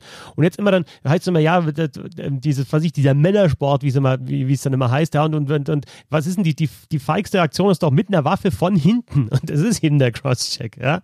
Also dann einerseits wird, erzählen sie alle, wie hart sie sind und dann äh, haust du halt den Schläger dem, dem, Gegenspieler in den Rücken, der gar nichts machen kann, beziehungsweise eigentlich schon vorm Tor steht und weiß, okay, ich fahre dahin, aber ich, ich krieg da halt fünf Dinger pro Partie oder pro Drittel wenn ich mich da hinstelle. Ja, und dann äh, werde dann vielleicht noch gefeiert, weil ich halt einfach da der Tough Guy bin, der, der sich die Crosschecks auch geben lässt. Aber gleichzeitig hast du auch Leute, die in Verantwortung in der Liga sind, die äh, äh gute Karrieren hatten, indem sie so spielen konnten. Schöne Grüße an Chris Pronger an der Stelle. Jedes Eishockeyspiel in der NHL endet mit den Three Stars, genauso unser Podcast. Die Three Stars zunächst von Lars Marendorf. Ja, wir haben ja über die East Division gesprochen und da ist einer meiner Three Stars äh, Mackenzie Blackwood bei den New Jersey Devils. Äh, da muss ich sagen, da war ich, äh, ja, hatte ich ein bisschen Sorge, dass die durch den Rücktritt von Cole Crawford, äh, da eben ein Riesenproblem bekommen im Tor. Bisher drei Spiele, klar, äh, Small Sample Size, aber die drei Spiele hat er gut gemacht. Da hat er natürlich von Jack Hughes vorne sehr viel Unterstützung bekommen, aber das ist für mich eben auch schon mal gut, dass der nicht sofort irgendwie mit, weiß ich nicht, fünf, sechs, fünf Gegentoren loslegt, sondern bisher wirklich solide, unter zwei Gegentore pro Spiel, 95 Prozent, fast die Fangquote. Ähm, also das finde ich da schon sehr, sehr gut, was er da ähm, abgeliefert hat. Ähm, mein zweiter Star ist Keith Yandel. Ähm, der hat seine Ironman-Streak äh, weiterführen können. Ähm, der hat jetzt äh, mittlerweile ja schon sehr, sehr viele Spiele, 868 sind es, hintereinander absolviert. Da gab es ein bisschen Gerüchte, dass er jetzt die ersten Spiele der Panthers da nicht mitmachen würde. Da hat sogar Rick Pitino, der Basketball-College-Coach, Rick Pitino hat sich da schon drüber aufgeregt, der da an sich nicht so verdächtig ist, irgendwie mit Eishockey was zu tun zu haben. Aber der hat schon gesagt, hey, äh, das geht nicht, den einfach rauszulassen, nur so unter dem Motto, ähm, damit die, äh, damit die Serie da endet. Also da bin ich gespannt, wie viele Spiele er da noch machen kann. Ähm, interessant, das wäre übrigens was für eine Trivia-Question von euch. Es gibt zwei weitere Spieler direkt hinter ihm, jeweils zehn Spiele dahinter, die auch noch aktiv sind. Also Keith Yandel war bisher so derjenige, über den ich gelesen habe. Über die beiden anderen habe ich in dem Zusammenhang nichts gelesen. Ähm, könnt ihr ja mal überlegen, wer das ist, äh, wer da noch äh, in der Streak, also einmal ein 858 äh, Spiele hintereinander absolviert hat und einmal 848 Spiele hintereinander ja. absolviert. Es tut mir leid, dass ich jetzt so ja, dass ich jetzt so saudumm war und mir eben die Liste ausgemacht habe, aufgemacht habe, weil ich schauen wollte, ob, ob Yandel an Andrew Cogliano vorbeigezogen ist, den ich so noch im Kopf hatte als einen der der eben extrem viele Spiele in Folge gemacht hat. Der ist bei 830 hat die, ist die Streak zu Ende gegangen im äh, im, im, im, Januar 2018, weil er damals ja gesperrt worden ist ähm, für ein oder zwei Spiele, für einen Check. Und die anderen beiden weiß ich jetzt leider, weil äh, da eben so ein kleines grünes A neben den Namen ist. Und aber das ich ist. Weiß einen. Hm? Ja? Ich weiß einen auf jeden Fall. Ja, nämlich? Ja, äh, Mr. Hotdog himself. So Phil Kessel. Ja, Phil Kessel und der andere ist tatsächlich Patrick Marlowe. Der hat zehn ah. Spiele weniger. Also der wird Yandel jetzt dann, also wenn Yandel die, wenn die endet, dann kann Marlowe vorbei. Und auf wer ist auf der Eins, Tom? Von den Consecutive Games? Ja. Weiß ich nicht. Doug Jarvis, 964 Spiele in Serie. Klar, aber bei Malo, äh, stimmt, bei Malo erinnere ich mich, das war letztes Jahr, gab es doch dann die Diskussion, ob die enden müsste, als er quasi, wo die Zeit war, wo er äh, ohne Vertrag noch war. Ne? Ja, genau. Ja. Aber Doug Jarvis auch interessant. Spiele in der NHL 964, äh, Spiele in Folge ohne Pause 964. wenn, oh. wenn, du in deiner ganzen Karriere kein einziges Spiel verpasst, nicht so schlecht. Da ja, gab es noch keine Crosschecks vorm Tor wahrscheinlich. Ja, genau. ja, doch. Stimmt Kaum. wahrscheinlich in der Phase wahrscheinlich noch mehr. In der Phase ganz wenig, denke ich. Vor allem 70er Jahre war wird wenig los gewesen sein. Ja, äh, und meine ersten beiden Stars, ähm, die ich in dieser äh, Woche habe, kommen beide von den Philadelphia Flyers. Das sind Nolan Patrick und Oscar Lindblom. Ähm, bei Lindblom war bekannt äh, die Krebserkrankung letztes Jahr und der ist jetzt eben wieder auf dem Eis in der Mannschaft. Und bei Nolan Patrick war es auch so, dass der mit Migräne-Symptomen äh, dort äh, zu kämpfen hatte. Und ähm, auch da war ja nicht ganz klar, wann und wie er überhaupt wieder zurückkommen kann. Und ähm, da bin ich einfach, äh, finde ich es gut, wenn die Spieler einfach die Chance haben, wieder auf dem Eis zu stehen und einfach das zu machen, eben was sie wirklich dann auch ähm, ja als Beruf dann letzten Endes äh, ausüben ähm, und ähm, beide auch gut gestartet, beide jeweils mit drei Punkten in vier Spielen, ähm, tut den Flyers auch sehr sehr gut, ähm, glaube ich, dass die beiden da ihnen etwas mehr Tiefe vorne geben noch und ähm, deswegen die beiden jetzt in dieser Woche kombiniert äh, meine Number One Stars dann äh, in dieser Woche. Sehr schön. Lars, ähm, wir hatten ja gesagt, so ungefähr eine Stunde. Äh, danke, dass du dir die Zeit genommen hast ähm, und natürlich auch in Zukunft weiterhin regelmäßig mit dabei. Wir schauen immer, dass wir eben äh, so eine Zweier-Drei-Runde dann eben äh, zusammenkommen bekommen und eben über die Liga sprechen. Danke an Lars Mahndorf auf Twitter at Lars-Ma. Servus. Ciao. Und äh, ja, Tom, deine äh, Three Stars brauchen wir natürlich. Auf ähm, meinem dritten Platz meiner Tree Stars ist der Waiver Wire beziehungsweise die Taxi Squads. Und zwar ähm, ja, schreit man in der NHL ja immer nach, man möchte, man möchte Bewegung haben, man möchte Trades haben, während in der NBA äh, gefühlt jede, jeden Abend mindestens drei Topstars äh, die Teams wechseln. Ähm, haben wir das in der NHL vielleicht einmal im Jahr oder so, dass mal ein Spieler sagt, hups, ich möchte jetzt doch mal eine andere Stadt. Ich meine, das, die größte Aufregung haben wir gerade mit Pierre-Luc Dubois, aber da wissen wir auch noch nicht ganz genau, was da passiert. Das haben wir vorhin ganz vergessen, äh, als wir über die East Division gesprochen haben, ist egal.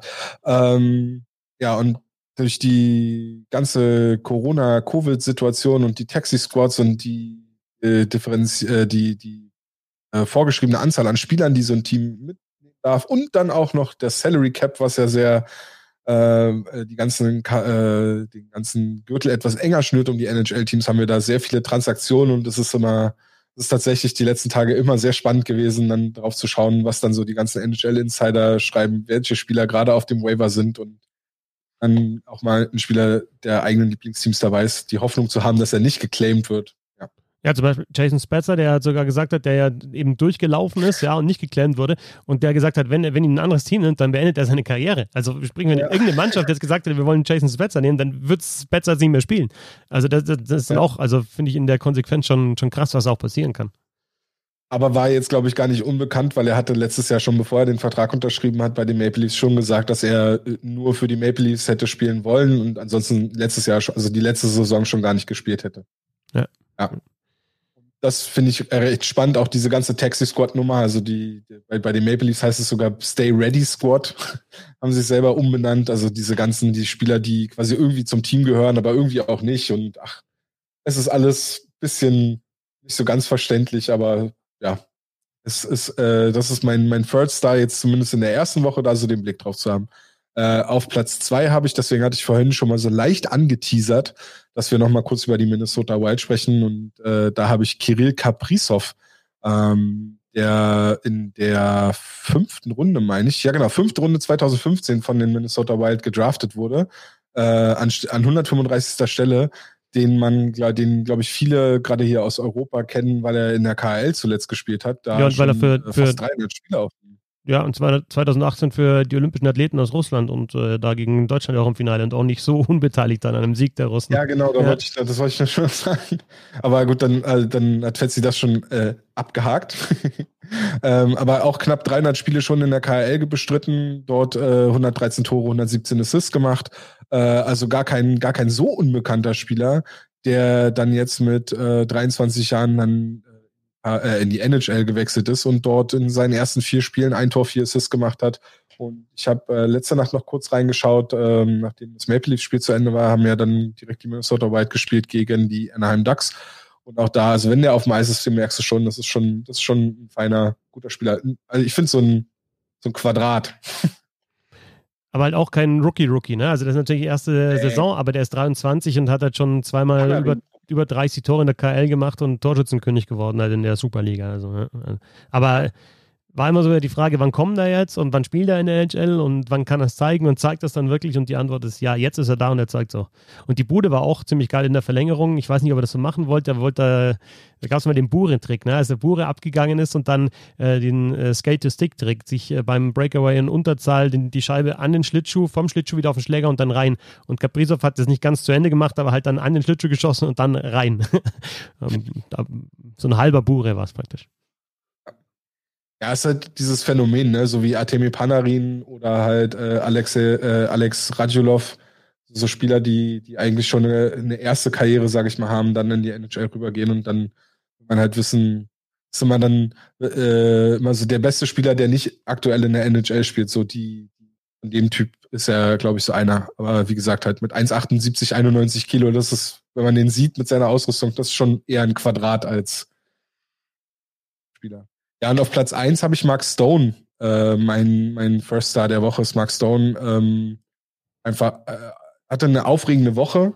Äh, ist zum ersten Kapitän der Vegas Golden Knights gewählt worden. Ja, eigentlich eher ein, ein recht ruhiger Typ und äh, seit Jahren eigentlich äh, jemand, der die Norris Trophy gewinnen muss, der äh, nicht die Norris, die Selkie Trophy gewinnen muss, der äh, der ja, gerade auf dem Flügel der beste Zwei-Wege-Spieler ist, der aber auch in der Offensive gar nicht so schlecht ist. Äh, einfach ja, insgesamt ein sehr guter Spieler, der jetzt auch einen ganz guten Saisonstart hatte. Ich meine, er hätte doch auch schon das ein oder andere Mal gepunktet. Entschuldigung, das den Tab hätte ich mir ja dann auch aufmachen können, ne? als ich das vorhin. Ja, Stone hat in den ersten vier Spielen, die die Vegas Golden Knights äh, gewonnen haben, in, bei jedem Spiel beim Game Winner äh, seine Hände im Spiel gehabt. Also auch genau. wichtige Punkte, ja. Perfekt, genau. Sieben Punkte hat er schon nach vier Spielen. Zwei Tore, fünf Assists. Genau, und halt dann eben auch die wichtigen Punkte. Was sind denn deine Three Stars, Fetzi? Warte mal schnell erstmal hier äh, Wayne Mario, unserem Orgelspieler, Bescheid sagen. So. Äh, mein Third Star ist äh, tatsächlich einer, der jetzt gar nicht mehr spielt, ist Corey Crawford, ähm, der seine Karriere beendet hat. Zwei Stanley Cups gewonnen mit den Chicago Blackhawks und was ich tatsächlich jetzt erst beim nochmal nachschauen, was mir da aufgefallen ist, der war auch beim World Cup 2016 für Kanada mit dabei. Also da waren Price und Topi die anderen beiden Torhüter und dann Corey Crawford. Also wirklich ja. über, über, über fünf, sechs, sieben Jahre einer der, der besten Torhüter in der Liga und weil bei den Blackhawks halt immer über Taves, über Kane, über Keith, über Seabrook, über Hossa, über was ich, Sharp, wer da noch mit dabei war, gesprochen wurde, so finde ich, kam so ein bisschen zu kurz.